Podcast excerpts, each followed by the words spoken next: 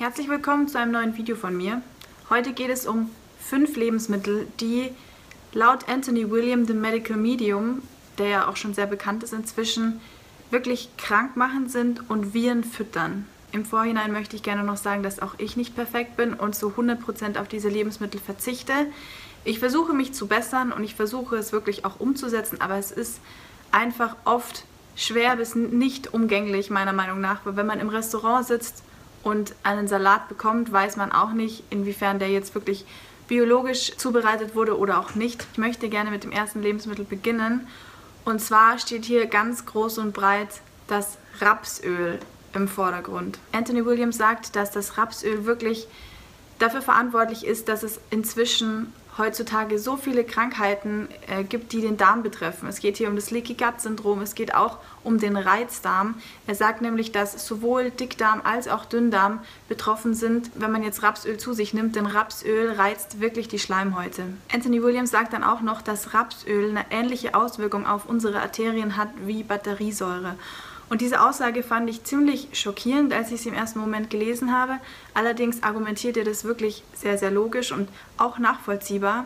Und es ist ja auch so, dass Rapsöl wirklich Schimmelpilze, Viren und Bakterien nährt. Also von Rapsöl ernähren sich wirklich Krankmacher und Krankheitserreger. Jetzt möchte ich aber auch gleich zu dem nächsten Punkt kommen und zwar sind es Eier. Es ist ja so, ganz viele Jahrtausende waren Eier ja wirklich so ein Grundnahrungsmittel. Es ist aber so, dass sich so Anfang des 20. Jahrhunderts das auch ein Stück weit verändert hat. Demnach ist es aber trotzdem noch so, dass ein Mensch durchschnittlich in, in einem Jahr 350 Eier zu sich nimmt. Und damit meine ich jetzt nicht, dass man jeden Tag ein Ei isst in Form von Rührei oder weichem Ei oder was auch immer, sondern Ei ist ja in ganz, ganz vielen Produkten enthalten. Anthony Williams sagt, dass Eier auch gerade für Frauen, die beispielsweise an PCO leiden, also an dem PCO-Syndrom, an Brustkrebs oder auch an Ovarialzysten oder auch an Endometriose, dass Eier wirklich dieses Zystenwachstum und auch das Wachstum von Tumoren wirklich fördert. Schlussfolgern sagt er dann auch noch, dass Eier auch wirklich krebsfördernd sein können. Auch Menschen mit chronischen Krankheiten wie beispielsweise mit Lupus oder wirklich chronischer Migräne oder auch Borreliose sollen einfach darauf achten, dass sie Eier komplett aus ihrem Speiseplan streichen und nur dann kann sich auch wirklich das Blatt wenden, um in die Gesundung sozusagen einzutreten. Also den Candida-Pilz beispielsweise, von dem auch ganz, ganz viele darmtechnisch befallen sind, kann durch den Verzehr von Eiern gefördert werden. Und auch Allergien werden durch den Konsum von Eiern gefördert. So sein Fazit ist einfach, dass wenn man auch nicht ohne kann und Eier nach wie vor gerne essen möchte, man es einfach auch wirklich maßgeblich reduzieren sollte, um dem Körper eine Chance zu geben. Denn dann ist es wesentlich wahrscheinlicher, dass eine Gesundung oder ein Wohlbefinden erst eintritt. So, dann das nächste No Food ist Mais. Auch ich liebe Mais. Ich liebe Mais wirklich sehr. Mir schmeckt er einfach total gut, gerade Zuckermais.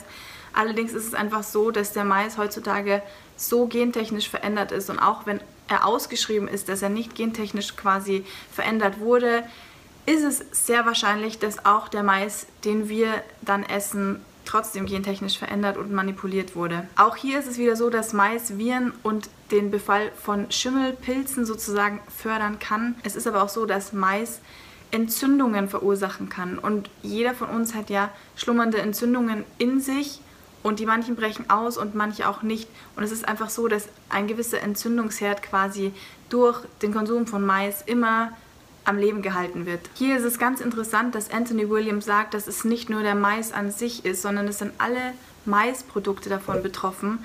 Und zwar geht es hier auch beispielsweise um Kräutertinkturen. Kräutertinkturen, die durch Alkohol haltbar gemacht werden, können auch oft einfach auf Maisbasis produziert werden.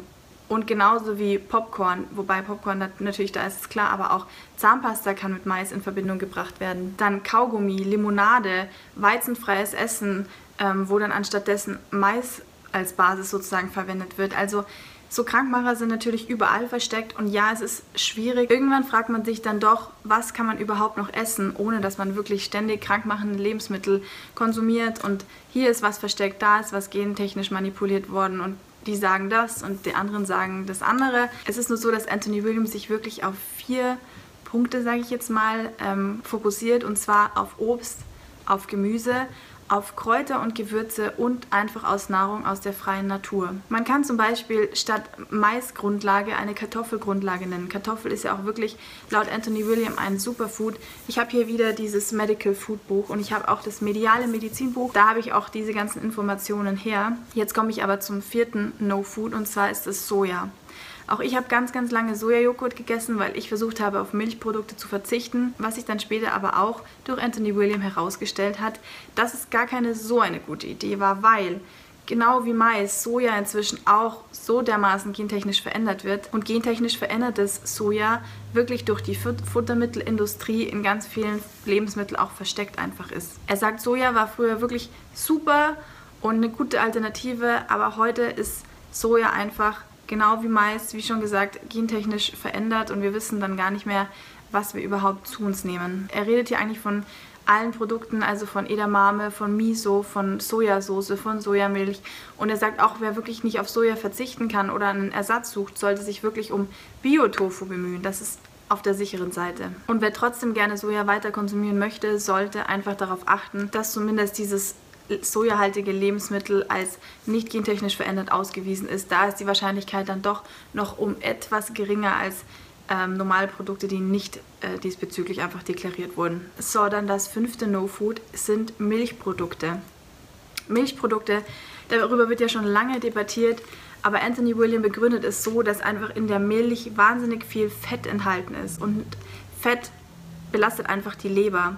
Dazu kommt auch noch, dass in Milch eher bekanntlich Laktose enthalten ist und Laktose ist ja auch ein Zucker. Und dieser Milchzucker in Kombination mit Fett ist einfach der absolute Killer. Besonders sollen ja auch Diabetiker Milchprodukte vermeiden, weil Fett im Blut auch einfach die Vermehrung von Viren und Bakterien fördert. Zudem ist Milch auch schleimbildend. Es heißt ja auch, wenn man Husten hat, sollte man keine Milch trinken. Hinzu kommt noch, dass er sagt, dass Milch nicht nur nicht gesundheitsfördernd ist, sondern dass Milch heutzutage wirklich toxisch ist. Und das kommt daher, dass die Landwirtschaft heutzutage so einem großen Druck ausgesetzt ist. Und daher füttern ja viele Landwirte, in Klammern nicht alle, das muss man auch natürlich dazu sagen, aber trotzdem wirklich die absolute Mehrheit Antibiotika und Hormone.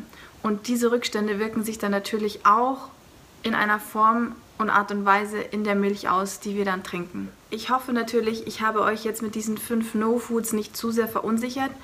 Es ist natürlich so, dass man nicht von heute auf morgen die Ernährung umstellen sollte und das auch nicht zu schnell machen sollte. Das sagt Anthony William auch immer wieder. Allerdings wäre schon mal der erste Schritt getan, wenn man einfach von diesen No-Foods wirklich weniger konsumiert. Die Liste geht natürlich auch noch weiter. Also es gibt noch weitere No-Foods von Anthony William, aber das würde jetzt wieder den zeitlichen Rahmen sprengen. Deswegen dachte ich mir, stelle ich euch erstmal die fünf No-Foods vor, die ich jetzt auch versuche einfach komplett auch aus meinem Lebensmittelprotokoll sozusagen zu streichen. Ich bin ganz gespannt auf eure Kommentare, was ihr dazu sagt, wie ihr damit umgeht und natürlich, ja, was ihr einfach dazu meint. Ich bedanke mich wie immer fürs Zusehen und ich freue mich dann schon, euch im nächsten Video wiederzusehen. Macht es gut und bis dann. Ciao!